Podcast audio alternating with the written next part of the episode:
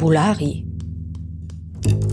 Ein Wissenschaftspodcast zur Literatur und Film in der Romania.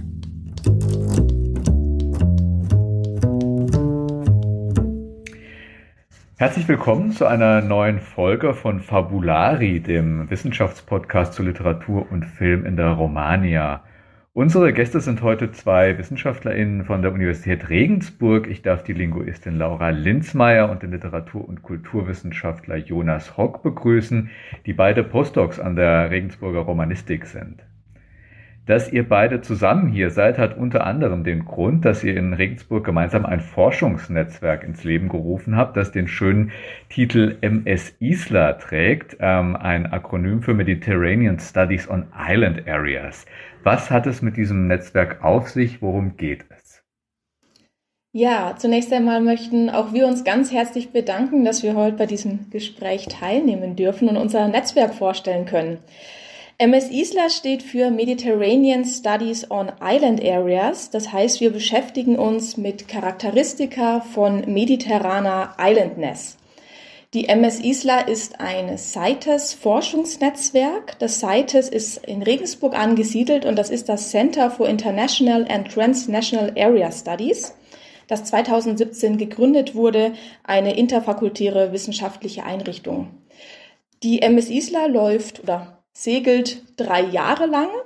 Wir bestehen insgesamt aus neun Mitgliedern der Universität Regensburg oder auch von anderen Institutionen. Und unsere Netzwerkmitglieder stammen aus ganz unterschiedlichen Disziplinen und bringen auch unterschiedliche regionalwissenschaftliche Kompetenzen mit. Wir organisieren im Laufe dieser drei Jahre Workshops und auch kleinere Jurfix, die teilweise für die Öffentlichkeit zugänglich sind und laden hierzu Referentinnen und Referenten von anderen Institutionen ein. Nun haben Inseln ja durchaus ähm, eine äh, Konjunktur, könnte man sagen, als äh, Forschungsgebiet in den Kulturwissenschaften, genauso wie die Archipele. Sie werden wahrgenommen als verdichtete Räume, in gleichermaßen ein Eigenleben, aber auch eine metonymische Funktion zugeschrieben wird, oft mit Blick eben auf große äh, kontinentale oder auch globale Konstellationen hin, egal ob das nun europäische Inselformationen sind oder karibische. Wie ist dieses Interesse an Inseln zu erklären? Ja, diese metonymische Funktion, die du ansprichst, hat damit sicher viel zu tun. Also das Schlagwort Insel als Laboratorium hört man äh, immer wieder.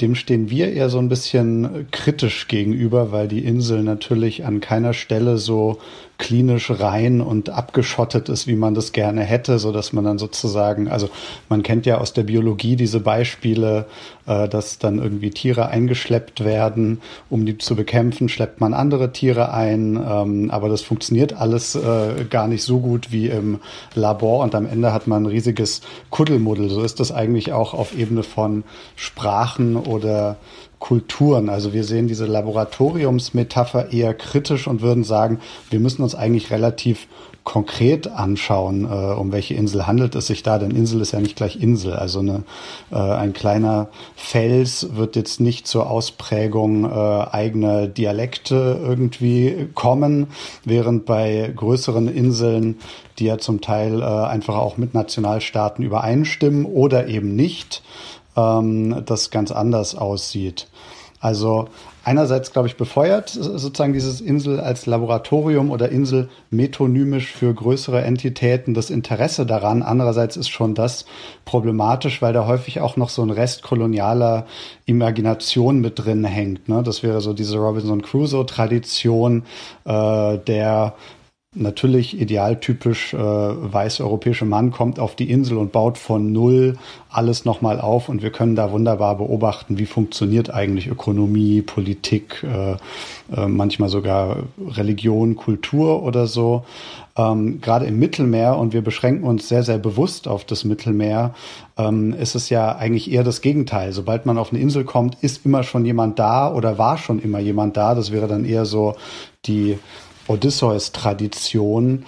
Und äh, die Inseln wirken nicht als leere Räume, die man nochmal neu bespielen kann, sondern ähm, was bei uns immer wieder auftaucht, ist das Schlagwort des Palimpsest. Also die Insel hat immer schon sehr, sehr viele Schichten. Auch hier könnte man natürlich äh, in die äh, Geologie gehen, dann würde man uns das äh, bestätigen, äh, je nachdem, ob es Vulkaninseln sind oder andere, aber auch rein äh, kulturgeschichtlich, sprachgeschichtlich und so haben wir ja ganz starke Überlagerungen. Und das ist das, was für uns im Mittelmeerraum die Inseln so attraktiv macht, weil wir eine Gleichzeitigkeit haben, und das ist auf den ersten Blick paradox, von Abgeschottetheit und äh, eigentlich sogar einer gesteigerten Konnektivität, gerade wenn man in die Geschichte kommt, äh, in die Geschichte schaut.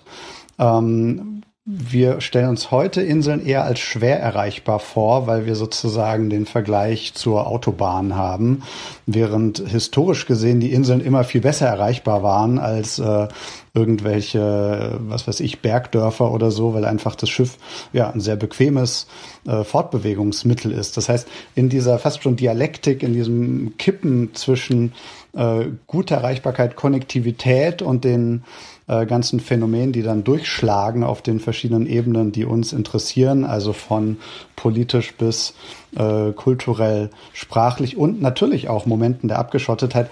Irgendwo dazwischen bewegen wir uns immer, wenn wir uns die äh, konkreten Inseln anschauen. Und ich glaube, das macht äh, zum Teil die, die Attraktivität aus.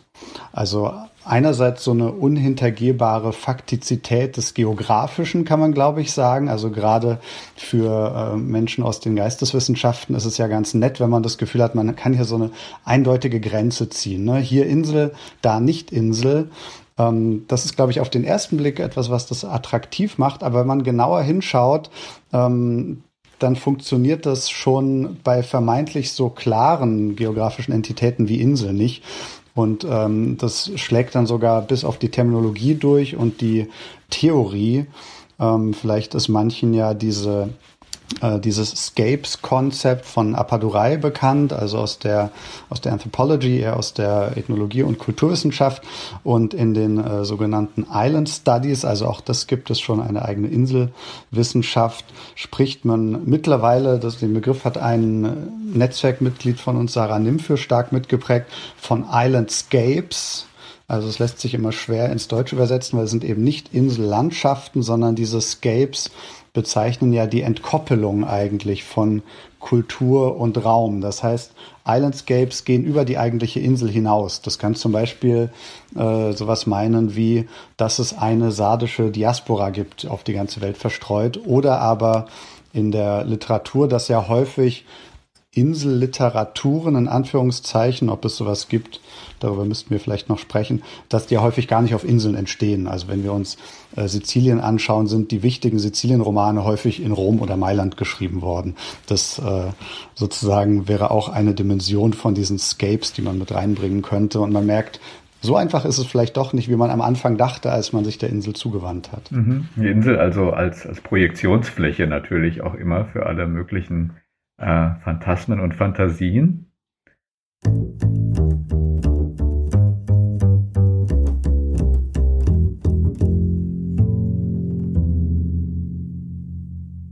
Islands are platforms for the emergence of national identity and for the affirmation of cultural specificity. Critical resources, especially in a context of sweeping globalization and the death of cultures and languages. As prototypical ethnoscapes, islands have spearheaded the study of the production of locality. Ein Zitat von Godfrey Baldacchino 2006 aus dem Paper Islands, Island Studies, Island Studies Journal. Mhm, Jonas hat es gerade schon angesprochen, dass Inseln eben äh, dieser spezifischen Dialektik folgen, Räume der Abgeschlossenheit und Offenheit gleichzeitig sind, der Selbstbezüglichkeit und des Transits, aber auch des Archaischen und äh, des Fortschritts.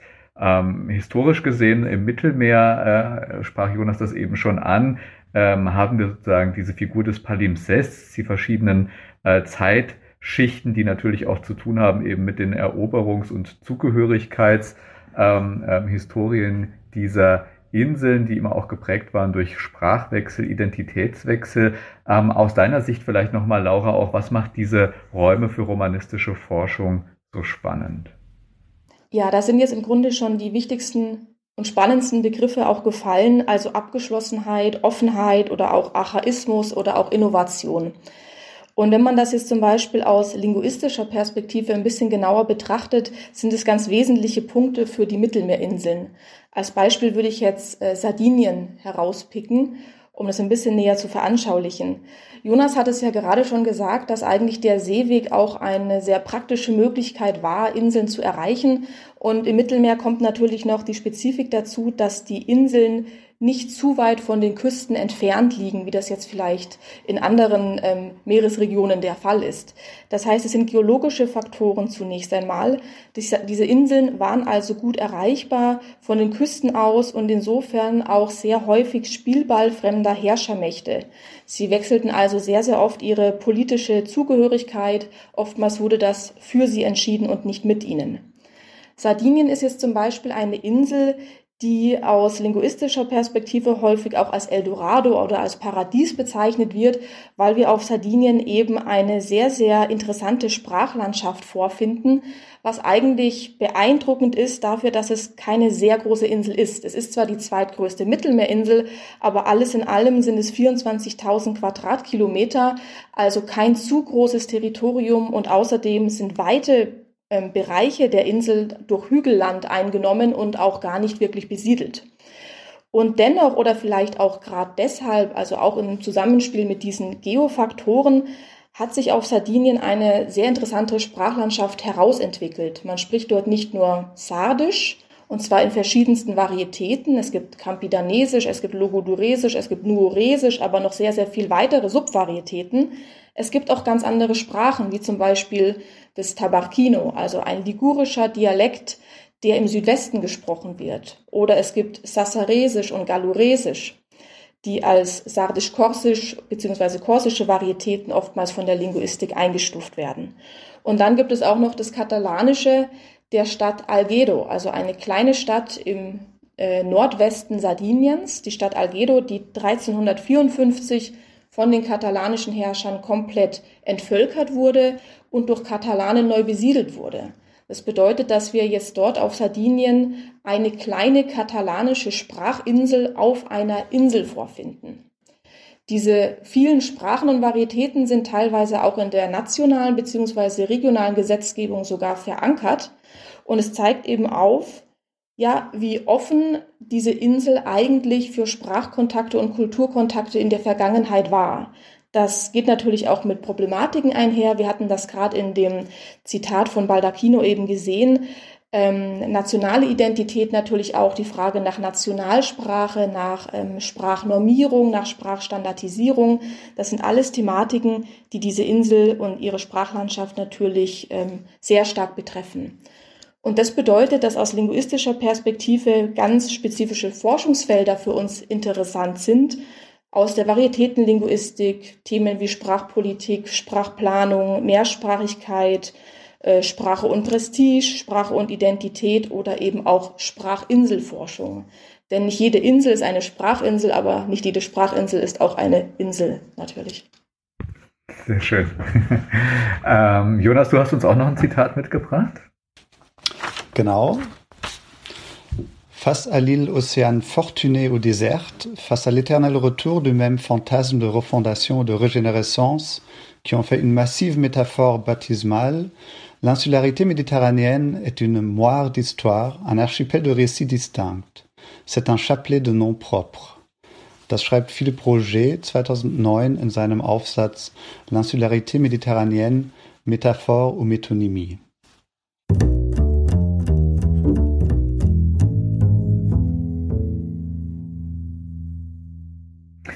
Ja, gerade das äh, mittelmeerische Denken ist ja durchaus eine äh, Tradition, die in äh, der französischsprachigen, aber vielleicht auch in der italienischsprachigen äh, Literatur- und Kulturgeschichte ihren festen Platz hat. Man denkt vielleicht irgendwie an äh, Dinge wie die Pensée de Midi von Camus äh, oder vielleicht auch in jüngerer Vergangenheit nochmal das ja auch politisch sehr kontrovers diskutierte Manifest von Giorgio Agamben zum lateinischen, aber auch eben damit eingeschlossen mittelmeerischen Imperium so ein wenig. Ähm, welche Rolle spielen diese kulturgeschichtlichen, kulturtheoretischen Entwürfe im Sinne auch dieser ähm, Récit, die du gerade erwähnt hast, für die mediterrane Inselforschung in der Gegenwart oder vielleicht auch nicht? Also diese Tradition einer, einer Pensée du Midi oder auch, was du angesprochen hast, Agamben, dieses Phantasma eines äh, lateinisch-mittelmeerischen Imperiums, spielen für uns nicht so eine große Rolle. Ähm, tatsächlich sind es ja in gewisser Weise relativ kontinentale Phantasmen, die, zumindest sehe ich das so, eher ähm, auf problematische Art und Weise anknüpfen an bestimmte äh, mediterrane Realitäten und die eigentlich eher versuchen aufzuladen mit äh, homogenisierenden Tendenzen, die ich jetzt problematisch fände. Also gerade im französischen und italienischen Kontext haftet eigentlich an äh, versuchen, äh, so eine Art mediterrane Spezifik rauszustellen, ja häufig äh, so ein imperialer Gestus. Also im Falle von Italien kann man das ganz klar machen, weil es einfach äh, unter dem Faschismus äh, äh, eine große Rolle gespielt hat. Und äh, selbst in Frankreich, ähm, da gibt es dieses schöne Buch von, von Wolf Le Penis, was vor ein paar Jahren erschienen ist, wo er das nochmal rausgearbeitet hat ähm, ja, hat man eigentlich immer so ein bisschen so einen kolonialen Gestus, wenn man aufs Mittelmeer schaut. Das ist für uns aus der gerade deutschsprachigen Romanistik heraus natürlich interessant, weil es bei uns ein bisschen anders aussieht, weil ähm, wir ja eher weniger sozusagen zu so einem imperial-kolonialen Blick neigen, sondern zu so einem äh, archaisierenden, exotisierenden, den wir dann irgendwie mit Tourismus verbinden oder so. Wobei manche manchmal durchaus verbunden sind. Also es gibt den äh, relativ bekannten Fall von Ernst Jünger, der ja begeisterter Sardinienreisender war, vor allem zu der Zeit, als es dort noch kaum irgendwie elektrischen Strom oder so gab, äh, weil er da irgendwie das Gefühl hatte, so was Archaisches wiederzufinden, wo irgendwie Frauen noch richtig Frauen sind, weil sie per Hand die Wäsche waschen und Männer noch richtige Männer, weil sie irgendwie bei Kerzenschein lesen müssen. Ähm, aber worauf du eigentlich hinaus möchtest, sind ja solche Mittelmeerdiskurse. Da ist für uns natürlich eher wichtig die ganze Tradition der ähm, Mediterranistik, also was man jetzt heute dann Mediterranean Studies nennen würde, wo Fernand Braudel als der große, äh, mit Foucault gesprochen, Diskursgründer auftritt. Also auch hier natürlich eine französische Figur, die auch in gewisser Weise Produkt ist des französischen Kolonialismus. Also Braudel hat ja lange an seinem Buch äh, La Méditerranée au temps de Philippe äh, Deux, glaube ich, der zweite war, gearbeitet. Unter anderem, weil er länger in Algerien war und dort einfach Zugang hatte zu bestimmten Quellen, nochmal andere Perspektiven kennengelernt hat. Aber schon bei Brodel ähm, ist was sehr bezeichnend, nämlich das weitgehende Fehlen oder ähm, zumindest das ist sehr unterrepräsentiert, arabische Quellen, osmanische Quellen und überhaupt das, was wir heute die Perspektive from the Southern Shore nennen würden, weil selbst wenn er in Algerien saß, äh, saß er dort als äh, Franzose. Und jetzt könnte man so einen ganz großen Bogen schlagen, dieses ähm, mediterranistisch-wissenschaftlichen Diskurses, der vor allem ja für die äh, Anthropologie, also für die äh, Mittelmeeranthropologie, die so eine Art eigener Fachbereich geworden ist, sehr, sehr wichtig war im, in der zweiten Hälfte des 20. Jahrhunderts ähm, wo man dann alle möglichen Schlagworte irgendwie jetzt abspulen könnte, weil man immer wieder versucht hat, so eine Art Gemeinsamkeit des Mittelmeerraums zu finden. Also ein berühmtes Schlagwort ist diese Rede von Shame and Honor, dass also das, was alle Völkchen am Mittelmeer verbindet, irgendwie ähm, die Fixierung auf oder die ähm, die letztlich Organisationen rund um Codes von äh, Schande und äh, Scham und Ehre ist. Das wurde dann in den 2000ern so ein bisschen durchgerüttelt, äh, dieser Diskurs mit diesem großen, wichtigen Buch von Horton Purcell, The Corrupting Sea, wo also zwei äh, Historiker ähm, das alles nochmal neu aufgerollt haben und zwei neue Schlagworte geprägt haben, die für uns dann schon ein bisschen wichtiger sind. Das wären Fragmentation and Connectivity. Also sie haben gesagt, es geht nicht darum, irgendwie das Mittelmeer als Einheit zu verstehen und auf einzelne Schlagworte zu bringen, sondern wenn wir uns das genau anschauen, was macht das Mittelmeer aus, vielleicht auch im Vergleich zu anderen Weltgegenden, dann dass es eben letztlich ganz viele einzelne Nischenregionen sind, die aber untereinander vielfältig äh, verbunden sind. Und wie das äh, so läuft in der Wissenschaft, haben wir mittlerweile natürlich auch wieder eine Infragestellung äh, dieses Ansatzes. Also von Claudia Moiti gibt es ein sehr schönes Buch La Méditerranée introuvable. Also da haben wir mit diesem introuvable die, das unauffindbare Mittelmeer äh, eigentlich schon äh, fast schon Kampfansage an die Mediterranistik selbst, aus der die Autorin natürlich kommt, die sagt, irgendwie äh, muss man den Begriff selbst wahrscheinlich schon problematisieren, weil äh, wir auch unter diesem Stichwort Fragmentation Connectivity immer noch das Mittelmeer oder die Mittelmeerspezifik suchen, die es so äh, nicht gibt. Und sie stellt dann auch anhand konkreter Beispiele in Frage, ob diese Konnektivität überhaupt immer so äh, wichtig ist. Und angesichts dieser ganzen Probleme, die, die diese mediterranistische Forschung mit sich bringt, haben wir uns gedacht, okay, wir treten einen Schritt zurück. Wir fragen uns nicht, was ist das Mittelmeer, sondern eher, was finden wir eigentlich, wenn wir einzelne Inseln anschauen, wenn wir Expertise zusammenziehen zu bestimmten Bereichen und das erstmal nebeneinander stellen. Äh, kann das vielleicht ein Ansatz sein, aus diesem Schlamassel zu kommen, dass das ja ein Bereich ist, der viel zu groß ist und wir alle viel zu wenig konkrete äh, sprachliche, kulturelle und Areale, um bei den Area Studies zu bleiben, Kompetenz haben, um irgendwie sagen zu können, das ist das Mittelmeer. Mhm. Du hast schon gerade das Zusammenziehen von äh, Expertise erwähnt. Da würde mich nochmal interessieren, Kooperationsprojekte ähm, zwischen LinguistInnen und Literatur- und KulturwissenschaftlerInnen sind ja in der Romanistik mittlerweile, könnte man sagen, vergleichsweise selten. Oder ich weiß nicht, vielleicht waren sie früher auch nie äh, äh, sehr viel präsenter. Aber ähm, das ist ja durchaus etwas, ähm, finde ich, was bei eurem Regensburger Projekt aufhorchen lässt. Da wollte ich nochmal fragen, äh, was sind denn da Synergiepotenziale, die sich gerade ergeben aus dieser äh, gemeinsamen Betrachtung eines Gegenstandes und dem Dialog zwischen Linguistik und eben ähm, den stärker mit Fiktionen vielleicht auch arbeitenden Disziplinen wie der Literaturwissenschaft. Also wir denken, dass eine Hauptaufgabe des interdisziplinären Arbeitens die ist, dass wir uns gegenseitig unterschiedliche und neue Perspektiven aufzeigen. Ähm, eine Hauptaufgabe des Netzwerkes ist es auch, untereinander eben zu Netzwerken in Kontakt zu treten und die Kontakte zu stärken und auszuweiten. Bei Linguisten, Linguistinnen und Literaturwissenschaftlern und Literaturwissenschaftlerinnen ist es natürlich immer so, dass sie mit unterschiedlichen Fragestellungen arbeiten und auch methodisch ganz unterschiedlich an diese Fragestellungen herantreten. Das heißt, das ist ähm, uns natürlich äh, durchaus bewusst. Wir haben das auch selber hin und wieder ähm, erfahren, zum Beispiel bei gemeinsamen Publikationen, dass natürlich auch die Personen, die diese ähm, Arbeiten dann begutachten, auch aus einer der beiden Disziplinen stammen, aber meistens ja nicht aus beiden. Das heißt, es werden dann auch spezifische Methoden zum Beispiel erwartet und es ist durchaus schwierig, ähm, Methoden zu verknüpfen beziehungsweise einen Kompromiss zwischen linguistischen und Literatur- und kulturwissenschaftlichen Methoden zu finden. Das heißt zusammenfassend, ähm, ich denke aber, Jonas, kannst du auch gerne noch ergänzen, wenn du möchtest, dass die ähm, dass das Wesentliche wirklich darin liegt, unterschiedliche Perspektiven zu diskutieren und aufzuzeigen.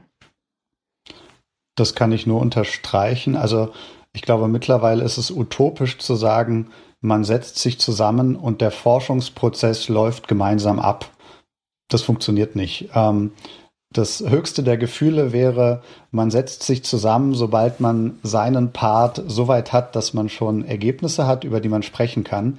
Und dann haben wir gemerkt, kann es sehr, sehr fruchtbar sein, weil man ähm, ja doch aus der anderen Perspektive heraus, also aus der anderen per Disziplin heraus, auf blinde Flecken in der eigenen Forschung verwiesen wird oder einfach ähm, bei Mikrobereichen nochmal sehr entscheidend korrigiert werden kann, weil man bestimmte Kenntnisse gar nicht mitbringt. Also um jetzt ein äh, Beispiel zu nennen, was vielleicht nicht überraschend ist, Literatur aus Sizilien oder Sardinien arbeitet gerne damit, dass also bestimmte dialektale Einsprengsel reingebastelt werden ähm, um dem Ganzen möglichst einen authentischen Touch zu verleihen. Interessanterweise ist ja aber gerade natürlich die bekanntere Literatur überhaupt nicht auf Sizilianisch oder ähm, in einem sardischen Dialekt geschrieben, weil dann würde das keiner lesen und kaufen. Also man möchte einen größeren Markt bedienen, aber dieses Authentische haben.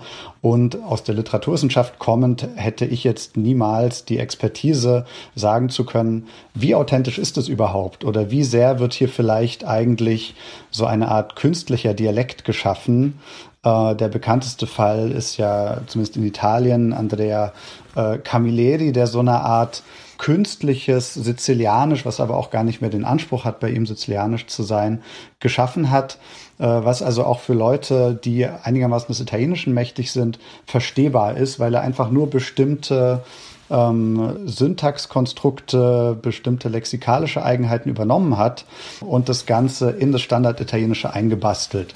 Für sardische Literatur gibt es ganz ähnliche Phänomene. Und für uns ist, dann, ist es dann sehr, sehr wichtig und bereichernd, Spezialistinnen zu haben, die äh, einem sagen können, ja, das ist aber eigentlich alles äh, zurechtgebastelt und bezieht sich zum Beispiel nur bis zu einem gewissen Grad auf tatsächliche äh, Regionalsprachen oder so. Ja, vielen Dank, Laura Linzmeier, Jonas Hock von der Uni Regensburg für diese Einblicke in äh, euer Forschungsprojekt zu äh, Inseln im Mittelmeer. Danke fürs Hiersein ähm, bei Fabulari und ähm, bis zum nächsten Mal.